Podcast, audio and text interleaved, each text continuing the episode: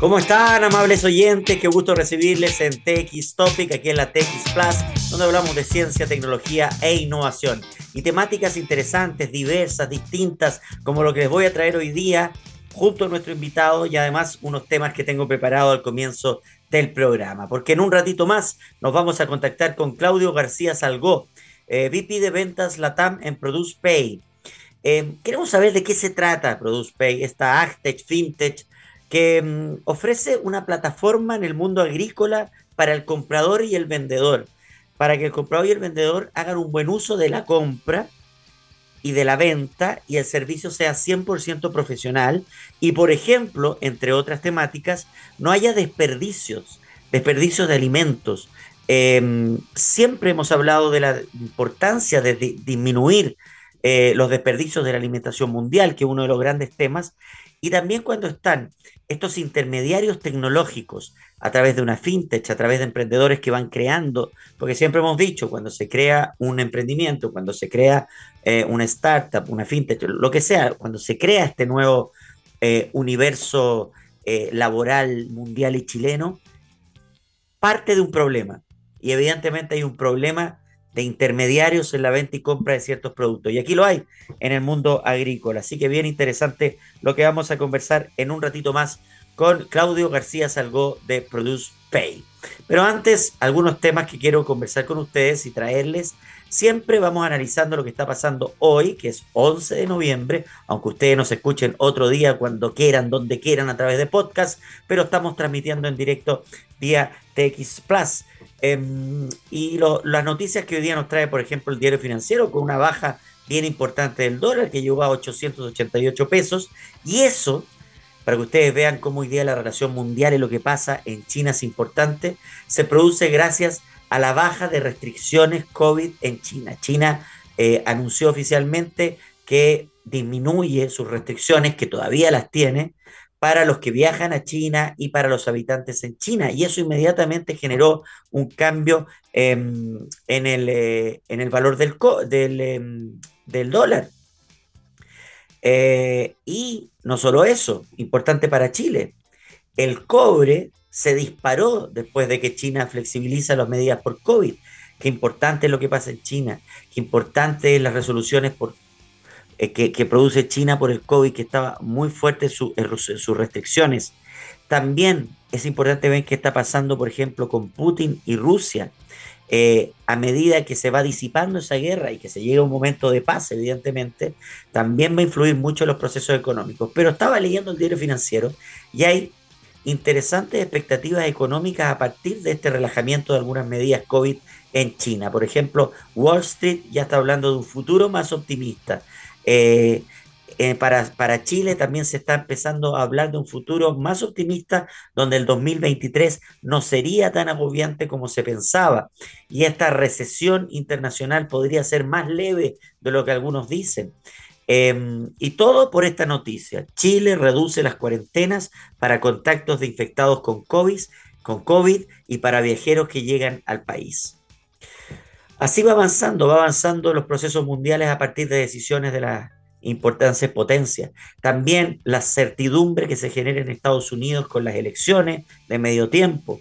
Todavía hay lugares donde no se sabe bien los resultados, pero ya hay más o menos una certidumbre de que se va a mantener un, em, una, resolución, una resolución más pareja en el Senado, que era lo que algunos temían, de un presidente en Estados Unidos sin poder, porque el Parlamento iba a tener 100% poder republicano, entonces eh, hoy día hay una, una mixtura que es como ha funcionado Estados Unidos toda la vida.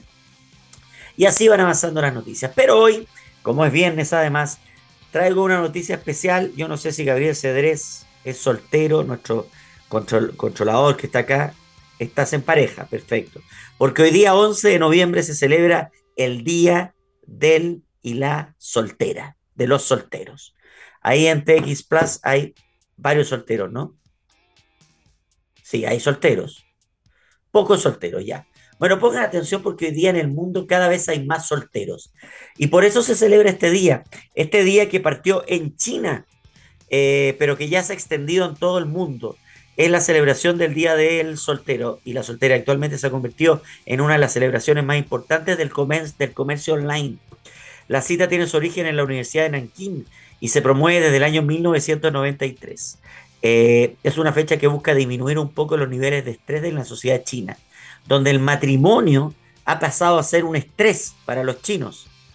Debido al férreo control de la natalidad en ese país, hoy en día muchos más hombres que mujeres eh, han decidido no casarse. Se estima que actualmente hay más de 20 millones de solteros en China y todos buscan con interés eh, seguir siendo solteros, pero también muchos de ellos buscar familia. Y ahí parte el estrés y se crea el Día del Soltero. Bueno, y acá hay un análisis muy entretenido en el confidencial de, ellos hablan de una distopía amorosa, eh, que es un enfrentamiento distinto de ver el amor finalmente. Una de las mayores conspiraciones de nuestra época, aceptada comúnmente por todos, es que el verso sobre el imperativo categórico de encontrar el amor, o lo que es lo mismo, de tener pareja, esa obligación de, la tradición de que hay que tener pareja. La inmensa mayoría de nosotros nacemos en una familia que solo se compone de dos individuos, papá y mamá. También hoy día la nueva generación puede ver papá con papá o mamá con mamá, pero es la familia finalmente de pareja, de dos personas. Desde pequeños fuimos bombardeados con películas y productos culturales que hablan del amor, de la pareja, del desamor, de la pasión, del amor imposible, inalcanzable, del amor platónico. Según este, hay varias películas que acá dicen, algunas son conocidas, otras. Bueno, el amor es el que lleva al anhelo de vivir en pareja, sino la propia estructura de las ciudades, las casas, la forma de vida, que también haya, han ayudado a que se genere una forma de vida en pareja. Al menos desde hace unos años, un grupo social cuenta que en San Valentín, que es el día para que conmemorar el amor, eh, se decidió que cada 11 de noviembre fuera una especie de San Valentín para el soltero. Aunque el peso cultural no está nada a la par con el que tiene el Día de los Enamorados, se busca que sea importante el Día del Soltero y se ha creado el 11 de noviembre como la efeméride de la soltería. Y esta está eh, emprendiendo cada día más fuerza, cada año más fuerza. Empresas de comercio tecnológico como AliExpress o eBay anuncian el Día del Soltero con ofertas que sirven de eh, opción para esta fiebre consumista eh, y que la llaman el día en que los solteros pueden aprovechar y comprar cosas para ellos y no para otros. El tema es, ¿cuenta que otra persona le regale algo al soltero por ser soltero? Por ejemplo, en España, el corte inglés también tiene el Día del Soltero, que dicen que no es tan fuerte como el Día de los Enamorados el 14 de febrero, pero se ha transformado en una especie de llegada y apertura para solteros que vienen a comprar sus cosas.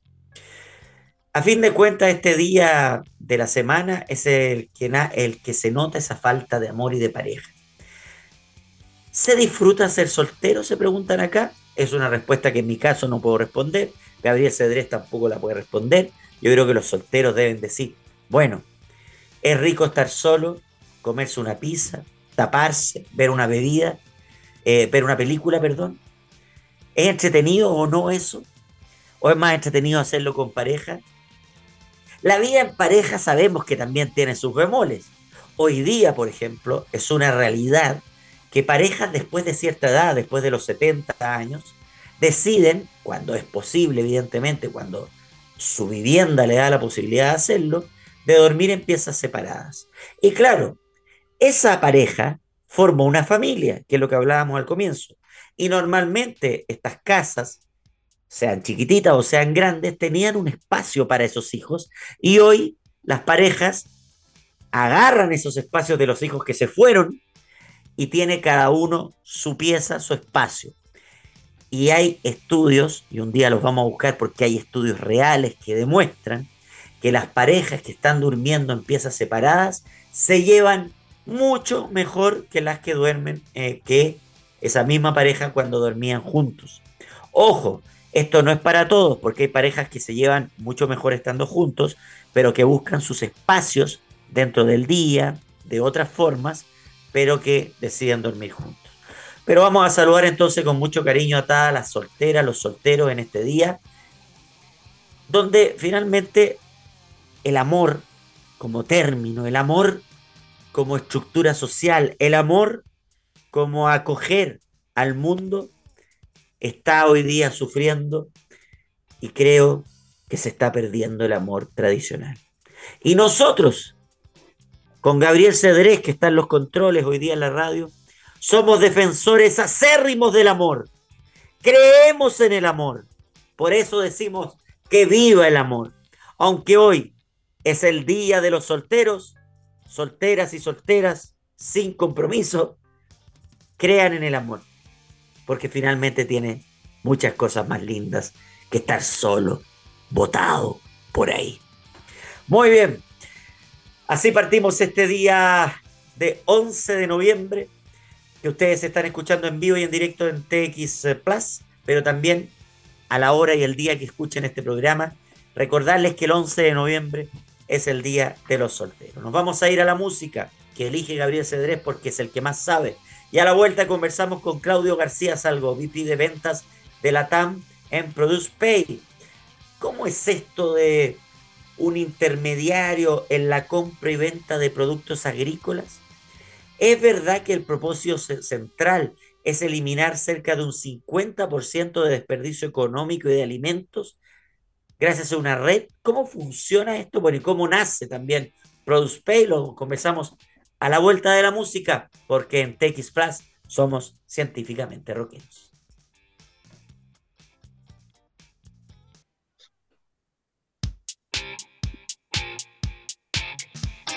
Ya estamos de vuelta en TX Topic y en la TX Plus, donde somos científicamente rockeros y donde tenemos muy buenas conversaciones para entender más cómo el mundo va evolucionando desde la creación de startups, fintech, fintech emprendimientos que buscan una solución a un problema. Y es el caso de la conversación que vamos a tener el día de hoy con nuestro invitado, Claudio García Salgó, VP de ventas de la TAM en Produce Pay. ¿Cómo estás, Claudio? Bienvenido.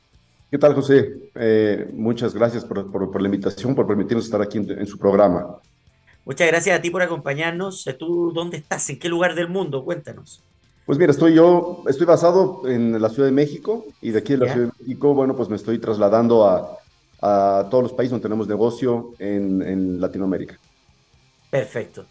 Cuéntanos la historia de Produce Pay. Eh, dónde se crea, quién la crea, cómo la inventan. Cuéntanos toda esa, esa parte que siempre es un buen ejemplo para aquellos que quieren emprender o buscar soluciones. Sin lugar a dudas. Mira, es una, es, una, historia, es una historia muy interesante. Eh, se fundó en el 2014, eh, 2015 empieza sus operaciones y la funda un mexicano que es cuarta generación de familia de agricultores. Ellos son de una, de una zona del noroeste del país, de aquí de México, que se llama Sonora, el estado, hace frontera con Estados Unidos. Entonces, evidentemente, la interacción que ellos tenían como agricultores también era pues, eh, muy constante con el mercado de los Estados Unidos en cuanto a la exportación de producto fresco. Entonces, eh, él habiendo vivido en carne propia lo que pasa en el sector agroalimentario, que eh, en nuestros países, digamos, y yo diría que los países en general, tanto desarrollados como en vías de desarrollo, lo comparten, pero más en tus países, hay, hay tres factores fundamentales que los actores de, este, de esta industria se enfrentan. Uno es liquidez.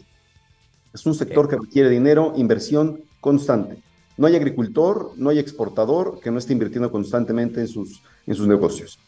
Dos, eh, acceso a mercado. Y el tener acceso al mercado, de pronto tú tienes un producto, eh, tienes un exceso de producción, no lo puedes vender a quien tú pensabas venderlo y, y, tienes que buscar un comprador nuevo. Y tres, información. ¿no? Información tanto de lo que está pasando en el sector, hacia dónde está yendo, las tendencias del sector y también una forma que te permita tener información en tiempo real desde el punto de vista de precios para que tú puedas tener una, una, una cosecha, digamos, más planificada. Entonces, el conjunto de estos tres factores es eh, lo que impulsa el surgimiento de Produce. Qué interesante porque tú me hablas de un grupo familiar agrícola, de una zona bien agrícola mexicana, y ya la tercera generación se mete en, en la tecnología eh, y ven el problema. O sea, fueron viendo esta nueva generación los problemas que sus abuelos y sus papás vivían en el campo. Correcto. Ya, ¿y cómo llegan entonces a, encontrar estas tres problemáticas que tú me dices la solución desde la tecnología? ¿En qué momento llega ese proceso? ¿O uno de estos nietos de la nueva generación se dedica al mundo tecnológico? ¿Cómo se produce ese fenómeno? No, la verdad que no se dedica al mundo tecnológico. Es un tema que vivió también este, eh, esta persona que se llama Pablo Borges, que es el fundador. Él hizo, él hizo su, un posgrado en la Universidad de Cornell en Estados Unidos y parte de su tesis de, esa, de la maestría de administración fue el, el, brindar esta solución en un one-stop shop, déjame ponerlo en esos términos, que puedas tener estos tres factores que te acabo de comentar y todo en la palma de tu mano. Digamos, tú puedes tener acceso tanto al financiamiento, a los precios, a la información, a las tendencias en la palma de tu mano. Entonces, eh, esta Product Pay yo te diría que se define, tú hace rato hablabas perfectamente bien de los fintechs, esto es un agtech. Entonces, una, es, ah. una, es, una, empresa agrícola, tecnológica, que a través de, eh, de, las herramientas que nos provee ya la tecnología actualmente, acerca a los agricultores, acerca a los, a los productores con los compradores. Entonces, creamos un puente en donde buscamos también eh, darle ese mayor beneficio a los agricultores, que hoy se queda mucho en el medio. Siempre pasa, hay mucho intermediario para que de que sale el campo el producto a que llega a la mesa, hay mucho intermediario. Sí. Lo que buscamos es acortar esa brecha y que el agricultor también tenga mejores ganancias en su bolsa. Claro, es bien interesante eso porque ahí se habla del desperdicio económico y del desperdicio de alimentos, que lo vamos a hablar después porque es un tema que nos interesa a todos, pero es bien interesante lo del desperdicio económico, que nunca uno lo toma en cuenta. Ya, y hay un tema que yo, que, bueno, tú dijiste que nos une el tema de la, de, la agricultura en Latinoamérica, tenemos un, sentido de funcionamiento muy similar, donde evidentemente el mundo agrícola, que está muy separado de la urbe, eh, tiene obviamente, va, eh, va bastantes escalones más abajo en el avance tecnológico, y a veces es difícil llevarles la tecnología. Es difícil porque hay que hacerles todo un, proceso educacional nuevo. Y muchas veces también hay agricultores que no han terminado ni siquiera su escolaridad. Y es una realidad latinoamericana. Entonces, ¿cómo la tecnología puede llegar a este mundo, a este campo que tiene tantas diferencias?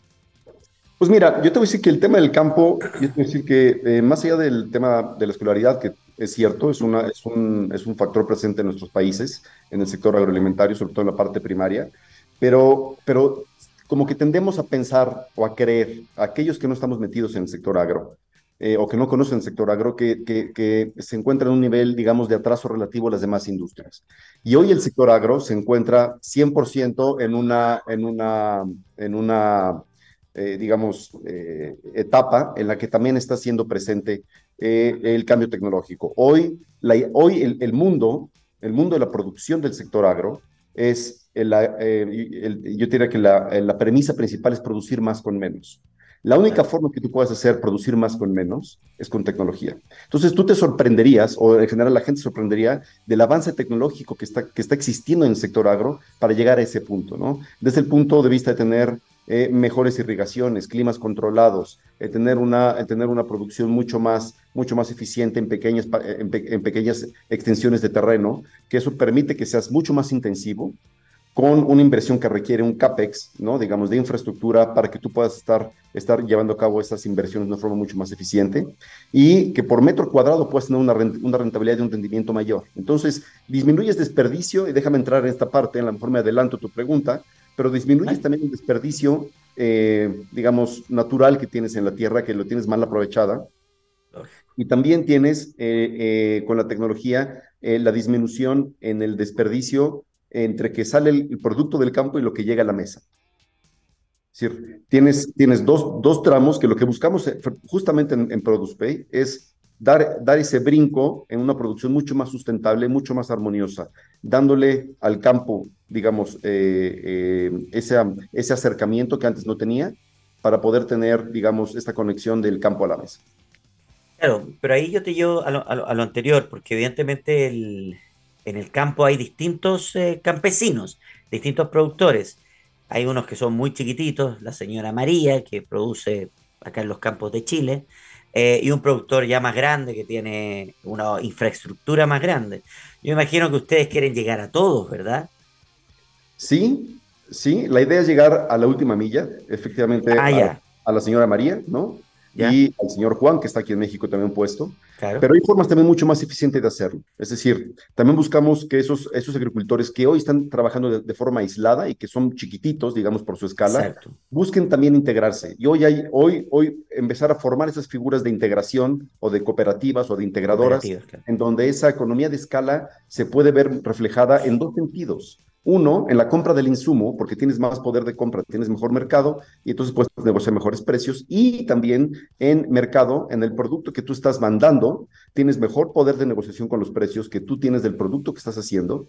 Y con los compradores finales poderles decir, te voy a dar este producto en estas condiciones, pero dado que somos más y por la escala, podemos tener mejores economías de escala. Entonces yo diría que al final del día, el pequeño agricultor la idea que buscamos también es incorporarlo a estas cadenas de proveeduría, a estas cadenas de suministro, engrosarlas, donde además el, gran, el comprador grande, que es el que tenemos también acceso nosotros, no los ve. No, no. Y lo que buscamos es eso, darles esa transparencia. Claro, y, darle también protección comercial, que no los engañen. Sin lugar a dudas, ese es un punto bien importante. Esa protección comercial, nosotros, eh, dentro de esta fundación que tiene ProducePay, que le hizo un mexicano, lo fundó en Estados Unidos, y se funda en Estados Unidos por dos razones. ¿no? Una, porque el acceso al mercado de capitales en, en, Estados Unidos, digamos, particularmente en, Estados Unidos, es, es, es, mucho más, digamos, eh, amable que nuestros, que nuestros países. Entonces, de ahí entonces que el crecimiento que pueda tener una startup se pueda dar, digamos, con mayor, deja ponerlo en esos términos, con mayor violencia, en el buen sentido, ¿no? Mucho más rápido. Eh, y la otra es la forma en cómo estamos nosotros trabajando y registrados en Estados Unidos, eh, todo el producto que pasa por ProducePay, porque ProducePay, si bien brindamos esta parte de financiamiento, contamos con una plataforma, digamos, digital, donde tú, donde tú vas a dar a conocer tu producto, tú te das de alta como productor o como exportador, das de alta tu producto, tú te das de alta, das de alta tu producto y te estoy conectando una red de compradores que yo tengo en Estados Unidos, en Canadá, en Europa y en Asia. Entonces, Punto número uno, estamos focalizados en la, en la agricultura de exportación. Eso es bien importante. Hoy, ya, eso, exportación, no de consumo interno. Todavía no. Ya llegaremos a ese punto, José, ya llegaremos a ese punto, pero hoy estamos focalizados en la exportación. Y a tu punto, que decías, bien importante, de la protección, es eh, hoy, digamos, el 65-70% de lo que transaccionamos a través de nuestra plataforma va al mercado americano, al mercado de Estados Unidos.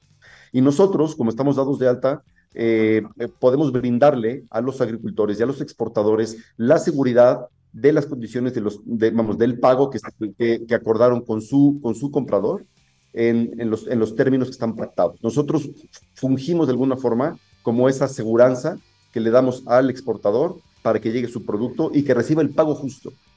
Oye, mm, Claudio, conversamos con Claudio García Salgó, eh, VP de ventas de la TAM en eh, Produce Pay. Él está directo en eh, Ciudad de México.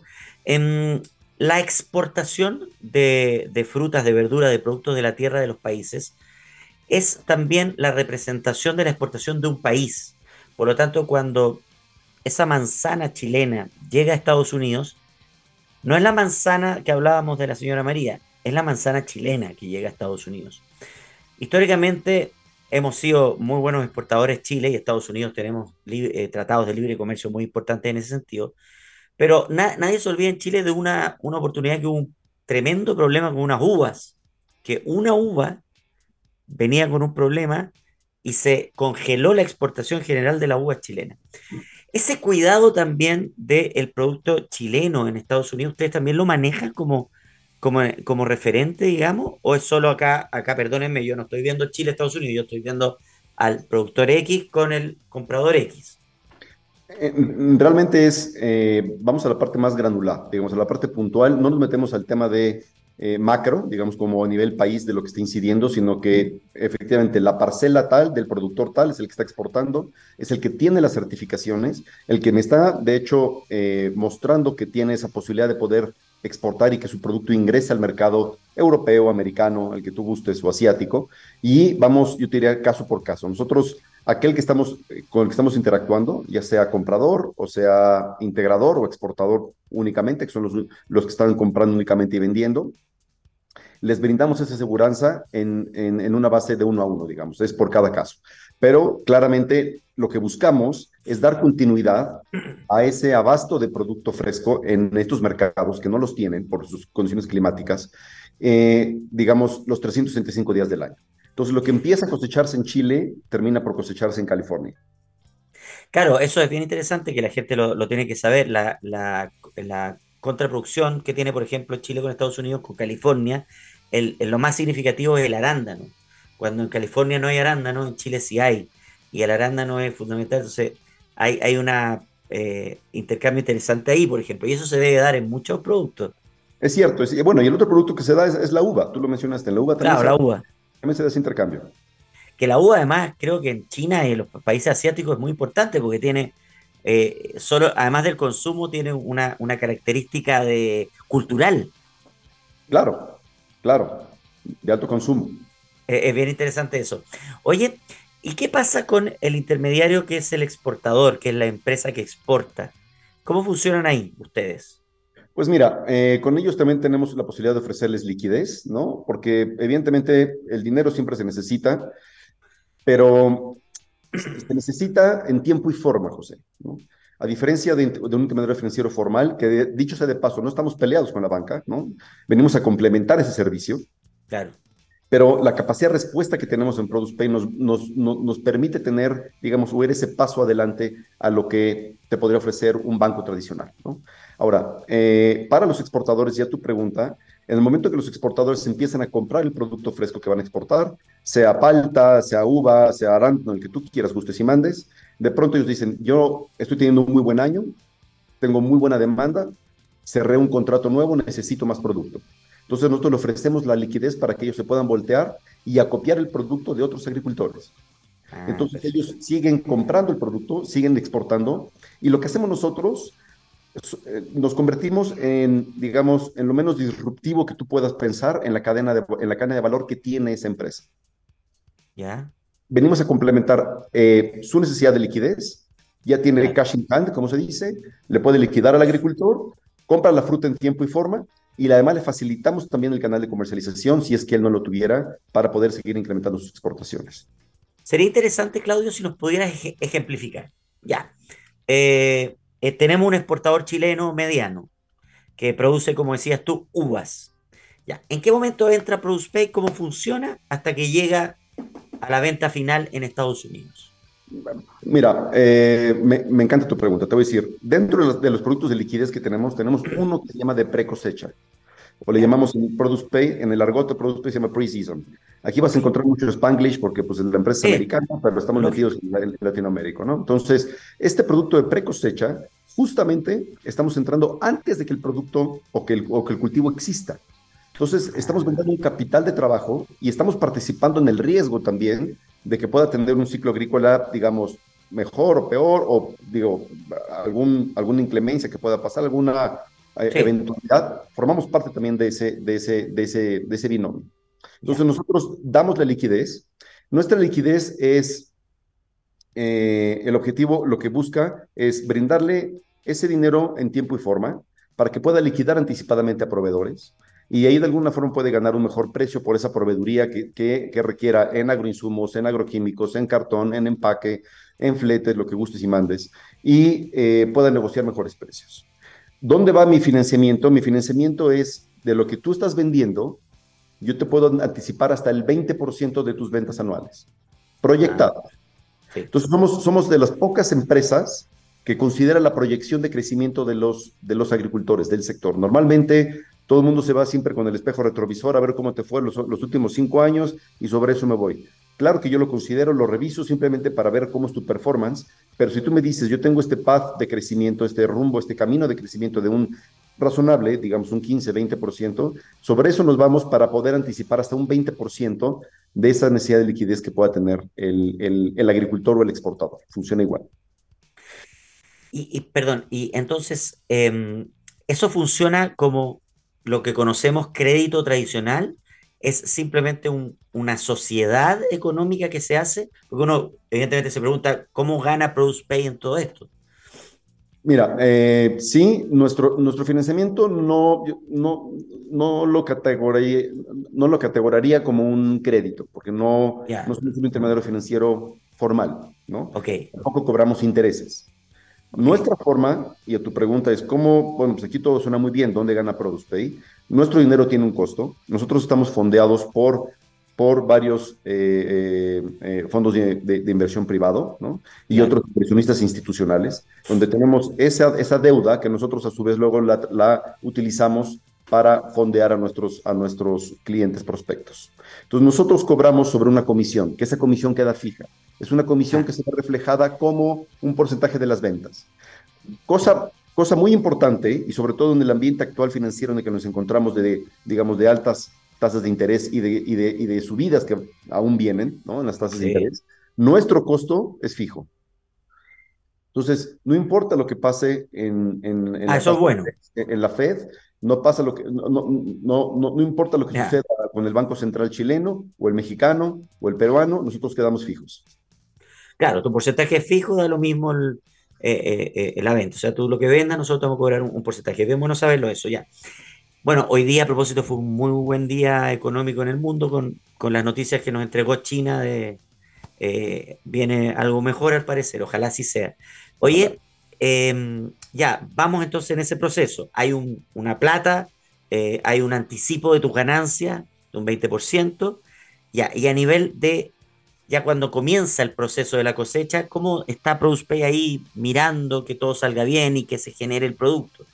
Sí, digamos que nosotros entramos en un, en un tipo como, como de sociedad, digamos, una relación simbiótica que tenemos con el agricultor, ¿no? Entonces, como yo te estoy anticipando 20% sobre algo que no existe, evidentemente yo de pronto, de cuando en cuando, me voy a dar una visita a tu campo, a ver cómo van las cosas, simplemente para ver cómo está yendo. Tengo gente en campo, en, en cada uno de los países que tenemos presencia, eh, que ya te platicaré más adelante cuáles son esos países. Y lo que hacemos nosotros es nuestra estrategia, perdón, nuestra estructura de recuperación de ese anticipo que te estamos dando, que de, que de alguna forma se registra como una precompra o una venta anticipada. No es un financiamiento por lo, que te, por, lo que te comentaba anteriormente. Entonces yo te estoy precomprando ese producto que va a salir. Vamos a tomar el caso de la uva. Tú produces tus uvas, yo te estoy comprando tantas, tanto número de, precomprando tanto número de cajas. Esos números de cajas yo sé que tú lo vas a exportar a Estados Unidos y se la vas a vender al comprador X o Y. Con ese comprador X o Y, yo establezco, yo le notifico que yo tengo una relación comercial, una relación eh, de financiamiento de liquidez con la empresa y nosotros establecemos un mecanismo de retención de pago de cada caja que se está pagando. Un porcentaje va a abonarse a la cuenta de ProducePay y el restante se le abona a la, a la cuenta del, digamos, ah es finalmente el, que recibe el producto el que paga diferenciado, le paga al, productor y te paga a ti tu, porcentaje. Digamos que no son dos cuentas, lo, que hacemos, facilitamos el proceso y aperturamos una cuenta en Estados Unidos. Y esto, y esto también, José, depende del tamaño, el tamaño del, del productor. En la medida que tú eres más grande, podemos también hacer consideraciones en la que tú me puedas pagar directamente y no hagamos este ah, mecanismo, ¿no? hay, dos, ¿no? Uno es, digamos, para el agricultor mediano y para el agricultor muy grande, que por la escala que tiene y el músculo que tiene, le podemos permitir también que nos haga pagos directos, pero siempre notificamos a ese, a ese comprador con el que tiene la relación que entramos en una relación comercial nosotros. Nada más para estar todos en la misma película estar, y, estar, y estar todos enterados de que ProducePay está en la jugada también. ¿Y qué pasa con el costo del, intermedio de la exportación de la empresa que exporta, que lleva en el barco este producto? ¿Ese costo lo asume el, productor? Ese costo lo asume el productor. porque nosotros lo que hacemos es, por un lado está lo del precosecha, ese, ese prefinanciamiento, esa precompra, que es como un capital de trabajo. Ahora, a tu punto que es muy importante, cuando llega la cosecha, ¿qué pasa? Tú mandas, tú mandas el producto y normalmente, tradicionalmente llega a puerto digamos, 45, 60 días después. Exacto. Lo que hacemos nosotros también es, podemos hacer líquidas esas facturas que se emiten una vez que está, ah. que está el producto en puerto, y es otro producto de financiamiento, y es otro riesgo, y es otro tema, ¿me entiendes? Pero, pero es como si fuera un tipo factoraje. Es un factory, sí te decir. Es, es muy parecido, y aquí le llamamos Quick Pay. Y el producto específico que tenemos se llama Quick Pay Marine porque los parques que vienen de Chile específicamente, pues van todos por barco para llegar al mercado destino. Justamente ese tiempo en lo que se tarda eh, nosotros podemos hacer líquido esa factura en 24 horas, porque tenemos además también nosotros una precalificación de los compradores con los, con los cuales ese producto está siendo, está siendo entregado. Entonces, como ya forman parte de mi plataforma, y aquellos que no formen parte le hacemos también el análisis, eso me permite que yo pueda anticiparte hasta en un 50% del valor de esa factura. Qué importante eso que dices, ¿eh? qué, interesante, o sea, estás facilitando y estás hablando nuevamente, llegamos otra vez a la protección comercial. ¿sí? Es bien interesante lo que ustedes hacen a nivel de protección comercial. Ahora, vimos todo el proceso, me parece extraordinario cómo, cómo funciona. Ustedes también ayudan en la elección de la empresa que exporta, de, de, la empresa marina, ayudan también en el contacto de quién te puede comprar. O sea, a nivel contacto, ustedes también ayudan al productor. Mira, el, el, a nivel de la empresa marina estamos justamente entrando en esa etapa ahora. Ah, ¿no? perfecto. Ya, ya, podemos meter más en la parte de logística. Sí hemos hecho algún, algunos, algunos arreglos con algunas empresas, digamos, es una, o sea, son dos, tres empresas que podemos, que conocemos con las que hemos interactuado. Eh, en la parte del comprador final, sí, ahí sí tenemos eh, ya, digamos, un, una, una cartera, digamos, muy amplia de compradores como te decía, tanto en Europa como Estados Unidos y, y, y en Asia, donde te lo ponemos en la mesa y decimos, mira, tú trabajas ya con tus, con tus compradores, por el excedente que tú tengas, en vez de que tengas una venta spot, digamos, al mercado, a como está el mercado, mejor asegúrala en mi marketplace, postea tu producto y puedes poner tu asking price. Y de pronto puedes encontrar el comprador que le interese ese producto con esa calidad y con ese de, y vamos y con ese origen para poder y con buen precio y con buen precio como dijiste tú es bien interesante o sea al final porque todas estas fintech en este caso Actech que me parece interesante eh, nacen de eh, un problema y evidentemente acá hay un problema intermediarios gente compra gente vende cómo cómo un, un, un, productor chiquitito va a llegar al, al, comprador grande en Estados Unidos y no va a poder ni siquiera viajar. Hoy día las tecnologías te ayudan un poquito más. Pero yo encuentro de verdad que si yo soy exportador o yo soy importador, que aparezca una empresa como la de usted y me digan, olvídate, yo te veo todo, a ti te va a llegar tu uva tranquilo y de buena calidad. Y como exportador yo te digo, tú olvídate de todo, tú produce, te voy a ayudar con plata y después olvídate porque tu uva va a llegar a Estados Unidos y va a estar todo ok. Eso es, ¿no? Justamente, lo hice en el clavo. Justamente, ya puedes ser un perfecto embajador de Produce Pay tú, mi querido. sí, ¿sabes lo que pasa? Que, eh, claro, no, en, este, en esta radio entrevistamos a tantos, a, a tantas startups, a tantos emprendedores, que uno se está dando cuenta que el emprendimiento, la startup, la tecnología hoy día es una solución y el mundo se está dando cuenta de eso. Y necesitamos soluciones para que las cosas pasen más rápido. Oye, Ivas, cuéntanos, cuéntanos eh, Claudio, ¿en qué país están funcionando hoy día? Mira, hoy estamos funcionando en México, eh, estamos funcionando en, en, Perú, Colombia, Chile. Estamos por iniciar también ya Ecuador y Costa Rica. Mira qué bien, ¿eh? Ahora, eh, la producción del campo igual, pero los productos son bien distintos. Eh, entretenido ahí, porque ir a Colombia, al campo colombiano, no es lo mismo que ir al campo chileno.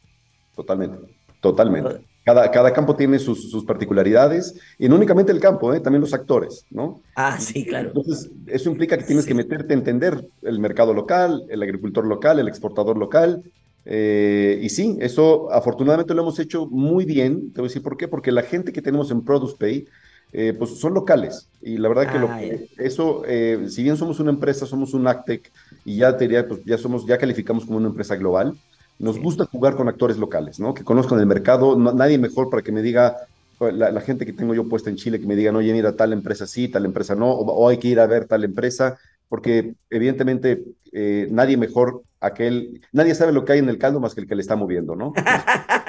Eso es verdad, es muy buen dicho.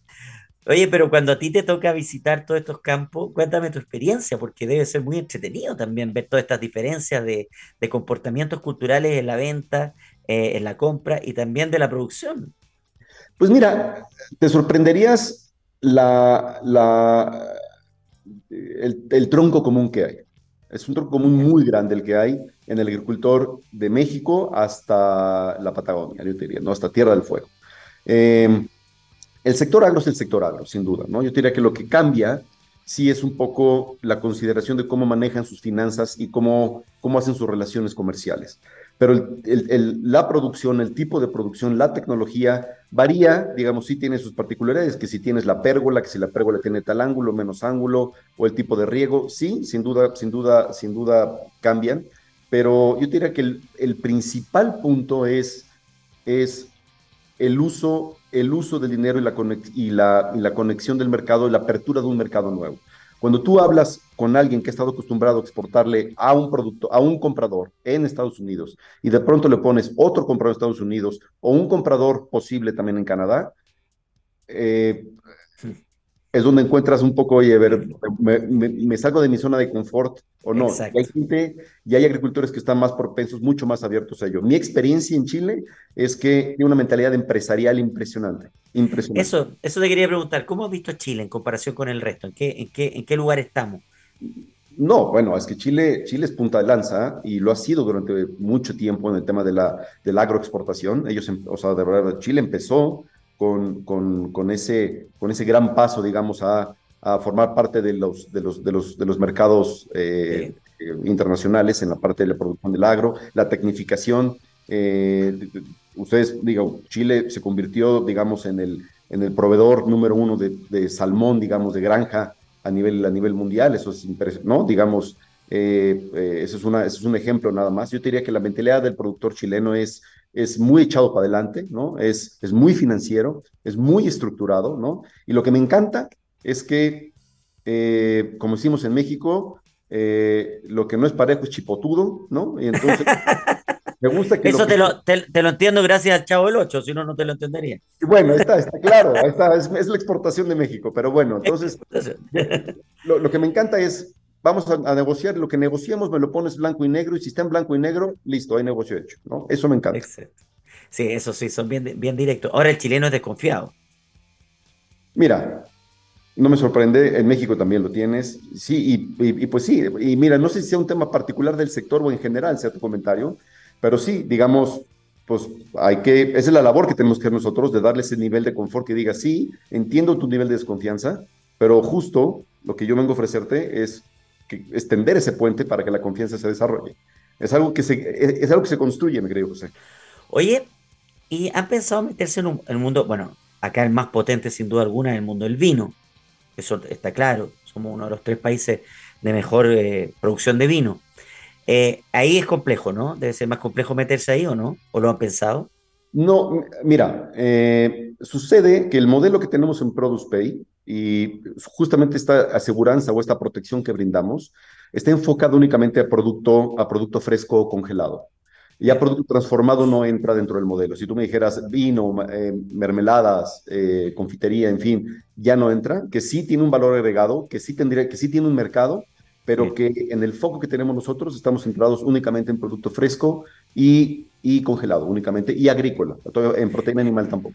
Ya, o sea, los salmones podrían entrar, los productos marinos podrían entrar. Eh, no, eso no, es únicamente alto perecedero, es, producto alto ah, perecedero agrícola. Ya, bueno hacer esa diferencia para, para tenerlo claro. Oye, ya me, hiciste un análisis de, claro, de la producción, de cómo ve a los distintos países. ¿Y cómo es em, el que compra, el comprador, el comprador chino, el comprador norteamericano, Canadá me también me dijiste? ¿Cómo son y cómo, cómo nos ven? ¿Ven, ven con seguridad los países eh, latinoamericanos? Eh, desconfían a veces. No, yo creo que yo creo que ya esa curva, esa curva ya pasó. Yo diría que ese tren ya dejó la estación, ¿no? Como se dice. Este, eh, yo creo que ya, hay una gran confianza hecha en, en, en, los países latinoamericanos como proveedores de, de, alimento. Y además, déjame decirte, déjame un poco futurear contigo. Si ves hacia el 2050, hacia el 2050, dicho por la FAO, Latinoamérica está, está, está posicionado como la siguiente despensa del mundo. ¿no? Así es. Nosotros, como, como, como Latinoamérica, estamos liderando esta producción de alimentos y lo estamos haciendo de una forma aprovechando tres factores que en los países desarrollados ya nos están dando. ¿no? Mano de obra que sabe hacer las cosas, recursos naturales que cuentan con los recursos naturales y, la, y, eh, y recurso hídrico disponible todavía. Eso es un tema importante, todavía lo dijiste. Todavía. Ahí, ya depende de todo, de ti, de mí, de todo, que sea todo, que sea para siempre. Y justo, José, claro que depende de todos, y justo el tema de la tecnología, ¿no? Que tú tengas sistemas de, de fertirriego, agricultura de precisión. La agricultura de precisión va, a estar mandando hacia adelante la tendencia de cómo se producen los alimentos.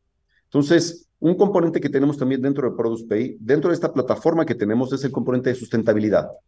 Nos estamos convirtiendo en un, eh, y así estamos apuntando, y esto lo hemos cruzado con varios compradores a nivel de retail en Estados Unidos, que es el mercado más grande, eh, de, em, convertirnos como el estándar de, de, producción sustentable. Entonces, el producto que pase por la plataforma de Produce Pay eventualmente va a contar con ese distintivo de producción sustentable que considera varios factores, ¿no? Entre ellos son el tema hídrico, el tipo de tecnología, dónde está ubicado el predio, que es bien importante. Hay predios que hoy eh, eh, de pronto están ubicados en zonas que no son destinadas a la producción agrícola. Entonces, eso lo que hace es incrementando la huella, la huella agrícola, que es lo que no queremos hacer, y también la relación con los trabajadores. Entonces, este estándar de producción sustentable forma parte también de este, de este entregable que tenemos de, de nuestra plataforma y es un diferenciador para el producto que sea transaccionado a través de esta plataforma es verdad que, importantes son todas las temáticas que confluyen en torno a esto. Es, es, verdad. Los productos que salen el de exportación de Chile llevan un sello de Produce Pay. No, no, no, no, no. Cada, cada producto, cada producto lleva el, el, sello de, del, del vendedor, digamos, ya, no. O, del comprador, porque hay, hay vendedores, incluso vendedores, déjame ponerlo así, que son los productores, los exportadores, que maquilan y ya tienen las marcas y con esas marcas sale desde Chile para el mercado de Chile. ¿no? Pero ni siquiera hay un, sello de esto está justo funciona con Plus Pay, nada. No, no, hoy, no. la idea es que sí. Es una buena idea. Justo con este estándar que buscamos hacer eh, de, en la parte sustentable, es que tenga ese distintivo que ya tuvo esa precalificación de alguna forma por parte de ProducePay en estos factores. Me parece una buena idea. Oye, uno, uno de los propósitos centrales, y lo hablábamos al comienzo, es eliminar, dice acá, un 50% del desperdicio económico y de alimentos gracias a una red de suministro más corta y eficiente. ¿Cómo es eso, eh, Claudio? Pues mira, eh, y esto además alineado con los, con, los, con los principios de los ODS que tiene definidos la ONU, ¿no? Eh, específicamente hay uno que se llama producción y consumo responsable, ¿no? Esto va de la mano con ello, ¿no? Entonces, ese, ese digamos, eh, acortamiento que estamos buscando entre el, entre el vendedor, que es el productor o el exportador, y el comprador, lo que buscamos es crear eficiencias y hacer que las, que las dos partes se junten de una forma mucho más, mucho más eh, digamos, sólida y eficiente y efectiva, ¿no? ¿Y a qué voy con eso? Bueno, con la transparencia, uno, dos, con la, eh, digamos, eh, la visibilidad que le estamos dando a la parte vendedora con la parte compradora, ¿no?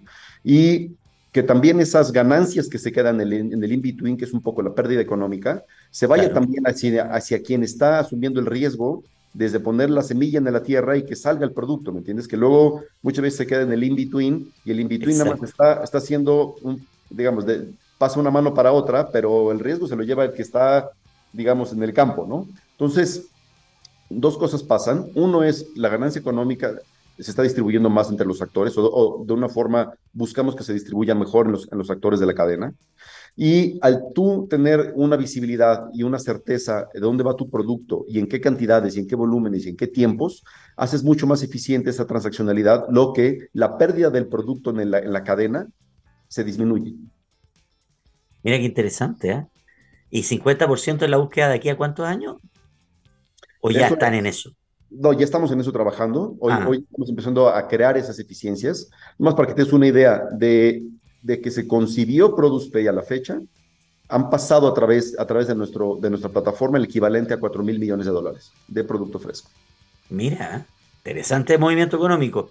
Oye, el, el desperdicio, bueno, el desperdicio de alimentos es un tema, claro, tú dices, de, de, de, mucho tiempo y es lamentable en general.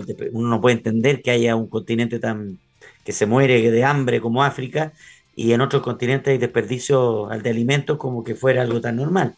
Eh, y es muy bueno eso, ¿ah? preocuparse de, la obligatoriedad del desperdicio de alimentos. Bueno, y te voy a decir una cosa, eh, nosotros estamos poniendo nuestro granito de arena en la parte del abasto, pero, también, pero también déjame darte este, este dato, eh, el, el, granito de arena también tiene que venir nosotros como consumidores, ¿no? Muchas veces uno va al supermercado y, y, se abarrota, digamos, el, refrigerador y cuánta fruta dejas en el refrigerador cuando te la comes y la acabas tirando, ¿no? Mm. Entonces, esa es la parte del consumo responsable. Eso es lo que también, evidentemente, con, vamos, en el tiempo tiene que ir cambiando. Y eso se ve principalmente, José, en países desarrollados. En nuestras economías casi no se ve eso. Ese, ese, desperdicio es más en los grandes centros de consumo. En los nuestros, nuestra logística, lo que buscamos es eficientar esa logística para efectivamente eh, tener este impacto en la reducción de la pérdida de alimento.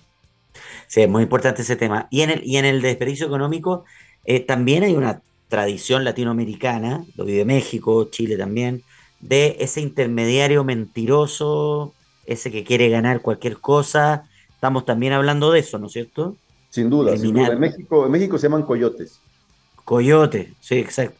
Claro, no quiero estigmatizar países, pero, pero las tradiciones hablan de una realidad, existen. Existe el coyote, acá también existe la gente que engaña al campesino, porque también tiene limitaciones eh, educacionales y se aprovecha de eso. Y ahí entonces hay intermediarios económicos y ese desperdicio es parte del, desperdicio económico es parte de eso. Claro, pero y déjame un poquito también en defensa de los coyotes, ¿no? Este, de donde quiera que se encuentren, sea que sea coyote mexicano o chileno, eh, surgen también por esa fragmentación que tenemos en el sector, en el campo, y esa poca visibilidad que tienen los pequeños agricultores. Entonces, eh, digamos, es un, es un tema que eh, surgen como esa como una solución a ese pequeño agricultor de poderlo incluir en una cadena, en una, en una cadena de proveeduría que solito no hubiera podido hacer y que ahora ya puede porque tiene este coyote, digamos, ha, hecho, su, ha hecho su labor. Hoy, digamos, el coyote no es que se vaya a extinguir porque llegó Produce Pay, simplemente vamos a tratar de, de repartir un poquito mejor el pay. ¿No? Este... Claro, porque así, entre broma y broma, claro, uno puede decir Produce Pay es como una especie de coyote moderno, tecnológico, pero que funciona de verdad y que no te va a engañar. Porque, claro, tú dices defendamos los coyotes, pero hay coyotes y coyotes. Claro, no, aquí lo que buscamos nosotros es, es, el, es, la punto número uno, la transparencia. Eso, básico. Que, tú, eso es básico, digamos, que tú sepas a quién le vas a vender, dónde y cuánto. Eso. tú cumples con la calidad que tú dijiste que tú, tú mandabas tu uva y llega con esa calidad, porque yo, yo como Produce Pay, al punto destino, yo tengo a alguien que está revisando tu embarque y que efectivamente cumple con esas condiciones de calidad, se te debe de pagar lo que se acordó. Y si no pasa eso, entonces yo intercedo por ti como, como, como exportador y me aseguro que lo que tú pactaste se lleve a cabo. Mira, no, me parece excelente. Oye, Claudio, ya estamos casi finalizando. Eh, nos escucha mucha gente del mundo agro, eh, mucho emprendedor también de ese mundo. Y sería bueno que si se quieren contactar con ustedes para para generar una exportación eh, mucho más eficiente y segura, ¿cómo lo pueden hacer? Eh, muy fácil, es eh, a través, está, la página, está la página de internet de, de, ProducePay, que es producepay.com, ahí tiene también un punto, de, hay, una, hay, un, hay un punto que es de contacto, ahí pueden ustedes poner su solicitud y tenemos un buzón donde a la vuelta de 24, 48 horas estarán, estarán recibiendo una, una, una respuesta nuestra. Eh, y también digo por correo electrónico, evidentemente está mi correo electrónico que es claudio.garcía arroba, arroba producepay.com, eh, ¿no? Y localmente eh, te, puedo, te puedo dar el, el, correo, como te decía, tenemos a una persona en, Chile que es juanpablo.garcía arroba producepay.com. Juan Pablo García es, digamos, el representante de, de, de, de en Chile. Qué bueno, importante esa comunicación para quienes tienen este interés. Felicitaciones por lo que hacen, Claudio. Eh, hoy día, ¿cuántas empresas están trabajando en Chile? ¿Con cuántos productores? Hoy ya tenemos, hoy ya tenemos presencia en Chile con aproximadamente, estamos empezando, déjame decirte que esto arrancó, arrancó en, agosto, ya tenemos eh, ocho, nueve empresas en Chile, pero tenemos una lista de prospectos que rebasa las 25 empresas. ¿Qué proyección tienen de aquí a uno o dos años? No, lo que ahí es, es triplicarnos. Triplicar. Bueno, ojalá así sea. Y cuando pase, nos contactamos nuevamente. ¿Te Encantado. Encantado, José. Un placer. Un placer para nosotros también. Gracias, Claudio. Que tengas eh, un buen día allá en Ciudad de México, donde son tres horas menos. Así que gracias por acompañarnos tan temprano. Al contrario, gracias a ustedes. Un buen día y un placer estar con tu auditorio. Chao, que estés muy bien. Ahí estaba Claudio García Salgó, VP de ventas de la TAM en Produce Pay. Qué importante es esta empresa lo que está haciendo y por nuestro campo chileno, pensemos en eso, la importancia de cuidar a nuestros eh, productores chilenos de la tierra, de lo que sacan, de lo que producen, que lo disfrutamos en nuestras mesas, pero se disfruta en todo el mundo y genera eh, también una entrada económica muy importante para nuestro país. Nos vamos, que tengan un buen fin de semana. Gracias a todos, gracias a Gabriel Cedrés en los controles, Andrea Torres en la edición y nos reencontramos prontamente en TX eh, Topic aquí en la TX Plus. Que estén muy bien.